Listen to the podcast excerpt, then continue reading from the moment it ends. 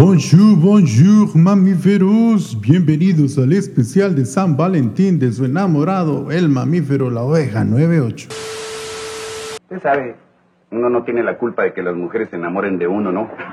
Es cuestión de nacer con un cierto atractivo masculino, ¿no? El amor, el amor, un motor que cuando le da la gana funciona y muchas otras veces se queda pegado y nos deja varado en medio de la nada. ¡Aguanta! Tenía preparado un podcast ya para esta fecha, pero no dudé ni un segundo en abordar esta fecha tan bonita. El amor no lo conoce ningún ser humano al 100% y posiblemente ha tocado a tu puerta y por despistado y feo no le diste la importancia. Además, los feos son bien caballerosos, divinos, te tratan como una reina. El amor viene en muchísimos empaques, formas y temporadas y también colores. Pero ¿has pensado de dónde se origina tan valioso tesoro? También debo destacar que muchos nos hemos sentido alejados del amor. No sabemos qué es y con razones de peso. Y por muchas dificultades en nuestra vida sabemos poco de él. Así que si te sientes un Don Juan, la sobrina guapa de la Barbie, la última Coca-Cola del desierto o la última chupada del mango como decimos por acá, no te creas tanto porque podemos aprender sobre el amor. No le creas, compadre. Así le dijeron a mi hermana y ahora estoy lleno de sobrinos. Y qué mejor manera de aprender que con los audios de ovejas del mundo mundial que nos enviaron su opinión sobre este tema. He solicitado vehementemente las siguientes cuestiones. Número uno, ¿qué es el amor para ti? Número dos, ¿por quién darías tu vida por amor? Pero sin nada más que agregar, podemos comenzar. Iniciamos este podcast con el audio de una sudamericana. Soy Andresa, soy brasileña y creo que el amor es cuando algo o alguien te trae buenos sentimientos, que es cuando tú deseas todo de más bueno a, una persona y desea compartir la vida con ella. Eh, sí estaría dispuesta a morir por mis padres. Esta oveja carioca tiene buenos puntos. El amor provoca desear compartir tu vida con la persona que amas. Así que le damos un check de correcto, pues el amor no es egoísta. Hola, mi nombre es Magali, soy colombiana. Para mí el amor es despertarme cada día con ganas de prepararle algo rico a mi pareja, aún sabiendo que se me quema hasta el agua. Eh, sí estaría dispuesta a dar la vida por ella, por la mujer que amo. Su nombre es Ángela. Amé la sinceridad culinaria de Magali. ¿Cuántos de nosotros por amor le cocinamos a nuestra pareja, pero pareciese que nuestras recetas más ricas y sabrosas pueden terminar sabiendo a la mismísima pezuña de Satanás? Yo por ahí no paso. Pobre de mi esposa que tiene que comer mis manjares, pero ya saben el dicho, oveja sin panza no es de confianza. Soy Genaro de la Torre, soy español. Para mí el amor es lo más grande que hay y daría la vida por Marian y por mi hijo. El señor de la torre tiene toda la razón. El amor es lo más grande que hay. Investigando un poquito para saber quién era Marian, descubrí que es la cuidadora de él. El amor es agradecido, tanto así que sin ser familia Marian del Señor de la Torre, solo por el pleno afecto que nació por los cuidados diarios, él estaría dispuesto a dar su vida por ella. Y me parece súper bien, pues Primera de Corintios 16, 14 dice, hagan todo con amor. Hola, mi nombre es Vanessa Rodríguez y Porre. Eh, bueno, pues soy de nacionalidad eh, boliviana. Y bueno, para mí el amor, el amor es, es darlo todo por alguien, eh, hacer las cosas bien por uno mismo y por ese alguien que uno quiere. Y pues nada, yo daría mi vida por mi familia. Por mi familia daría mi vida y mucho más. Vanessa explica que el amor es dar todo y hacer las cosas bien. Es verdad, debemos amar a los demás como nos amamos a nosotros mismos. Siempre podemos amar un poquito más. Ay, sí, ay, sí, oveja 98. Le voy a decir qué es exactamente el amor baboso. Y como todo el mundo se ha presentado, yo también me voy a presentar. soy, bueno, primero, soy la oveja Fari. Y como he vivido en todo el mundo, no tengo nacionalidad. Porque soy una oveja de mundo, no como tú, oveja 98, que ni ha salido de tu jardín. Para mí el amor es vivir en un penthouse en Bombay. Yo solo acepto amor si me lo dicen en un globo en Turquía, en medio de un atardecer espectacular con caviar y champán. Que te quede claro, oveja pulgosa. Ah, entiendo con que te llamas Fari. En tu caso debo decir que te agradezco porque me siento 30 segundos más estúpido. Sigamos mejor para no perder el hilo de este tema, que de verdad me siento súper honrado con tantos audios. Y de paso me disculpo porque no me fue posible abarcar tantos audios, así que...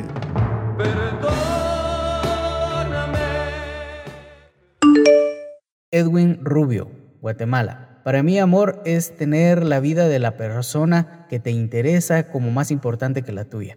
Al hacer esto, piensas antes de actuar porque no quieres herir a esa persona.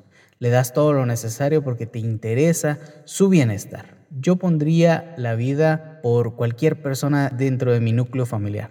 Eso, eso, mi guate bella. Quiero mucho este país.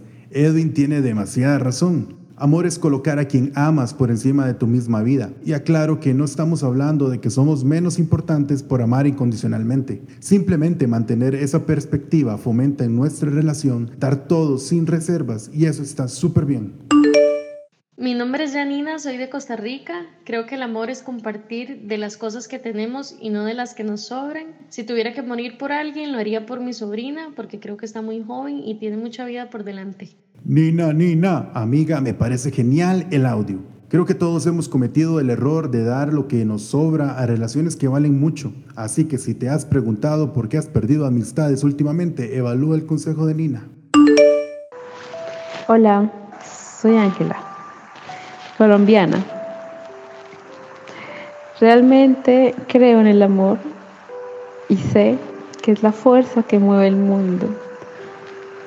Y por esta misma razón, sí estoy dispuesta a morir por alguien, siempre y cuando sea mi madre o sea mi sobrino.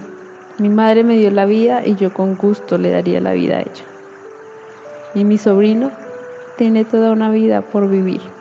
Yo ya voy por la mitad de la mía, así que estaría dispuesta a dársela a ellos. Ángela, gracias, me encantó tu audio. Pero con esa música de fondo, si no hubieses dicho absolutamente nada, igual siento que te amo. Técnicamente no hay nada de malo, ¿no? Pero pues como que algo no cuadra, ¿no?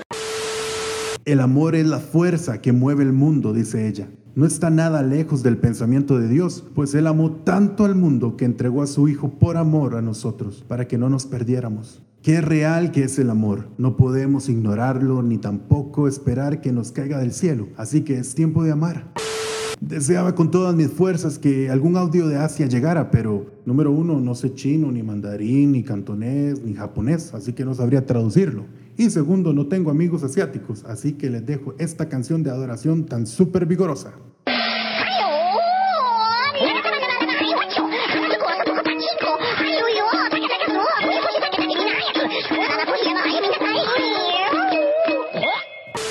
Continuemos.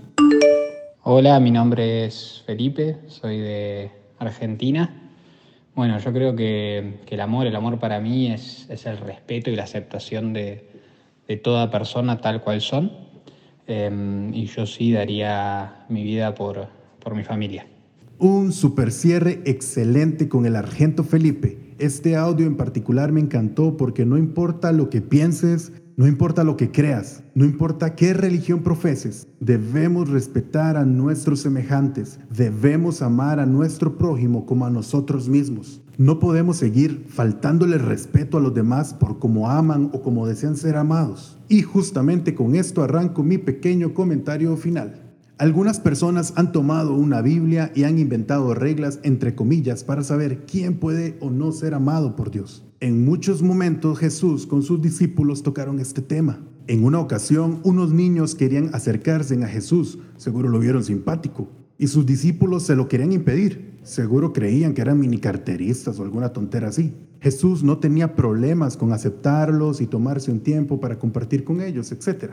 Simplemente porque el amor es bondadoso. En otra ocasión Jesús vio una multitud y escuchen bien, Él tuvo compasión de ellos. Eso es amor. Dice que los alimentó a todos y les habló de su mensaje. Pero tú crees que Jesús se tomó el tiempo de ver quién estaba en la multitud y dijo, Ah, espérenme para ver. Ah, Pedro, Pedro, Pedro, vea, vea, vea, vea ahí, vea ahí, vea ahí, la cabeza de un hippie. Ah, ah, no, no, no, no, no, no. Sí, sáquemelo. Ay, ay, ay, ay, Juan, Juan, ahí veo un budista, un testigo de Jehová, sáquemelo también. Ay, ay, ay, allá en la esquina, una feminista. No, no, no, no, no, no, no. Mucha gente progre. Me lo sacan a todos y no, nos vamos. ¿Es en serio? Todos podemos ser amados por Dios si le permitimos entrar a nuestra vida. Cuando Dios nos dice en la Biblia que nosotros lo amamos porque Él nos amó primero, te pregunto, ¿cómo sabes tú a quién Él amó primero? ¿Acaso llevas la contabilidad del cielo? ¿Tienes la big data del amor de Dios? ¿O qué clase de calculadora santa crees que tienes para saber quién ama y quién no puede amar a Dios? No me importa en qué teología creas, si predestinación o no, si leíste la Biblia casco porro, si eres calvinista o luterano. Solo sé que no existe ninguna persona que si le pidiese a Jesús entrar en su corazón, Él le diría que no. Es que hay requisitos para aceptar a Jesús en nuestras vidas. Es que tenemos que explicarles a las personas lo mal que están, lo vil que son y cucarachas y lo perdidos que están.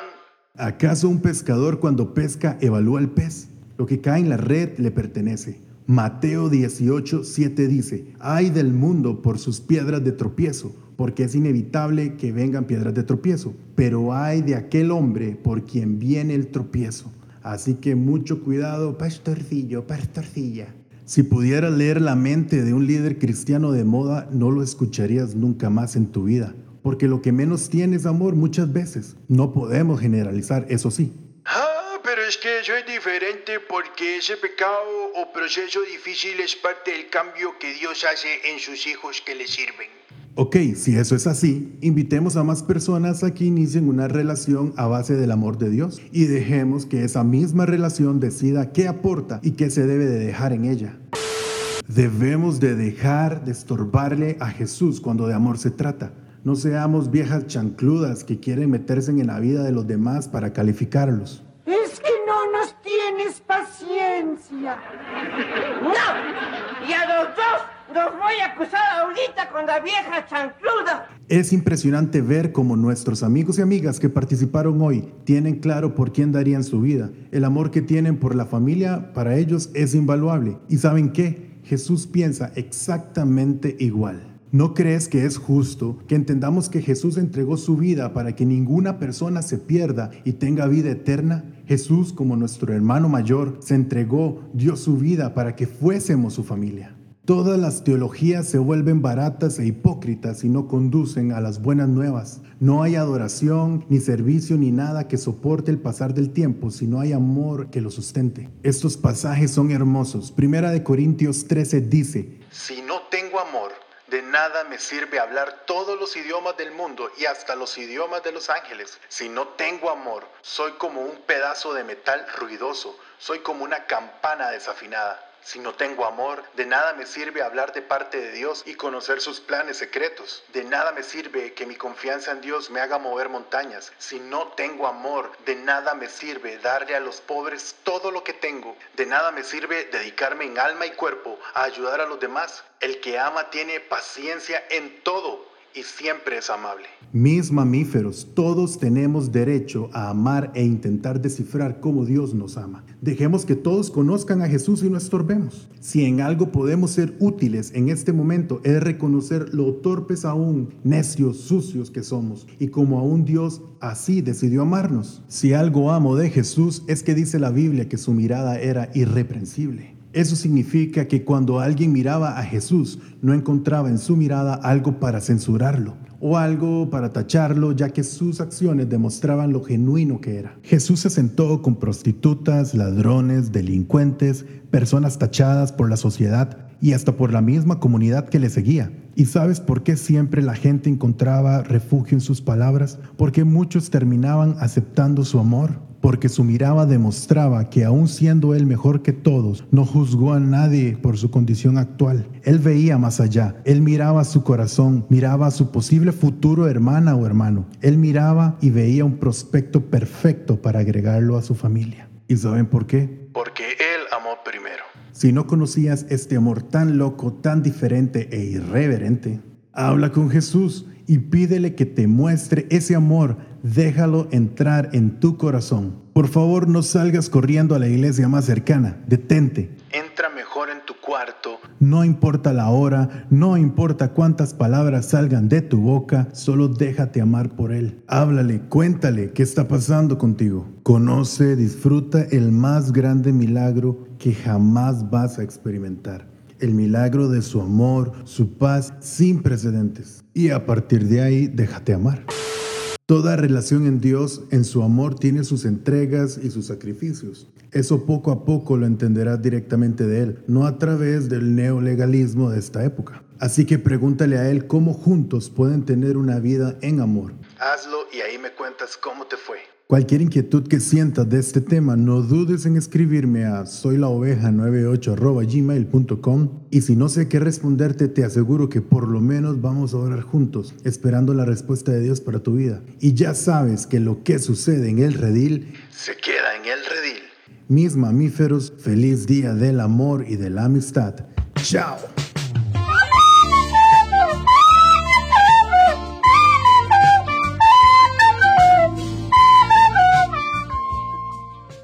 Digo, ¿qué usted no tiene ningún apodo? Bueno, sí. Algunas mujeres me dicen el rorro.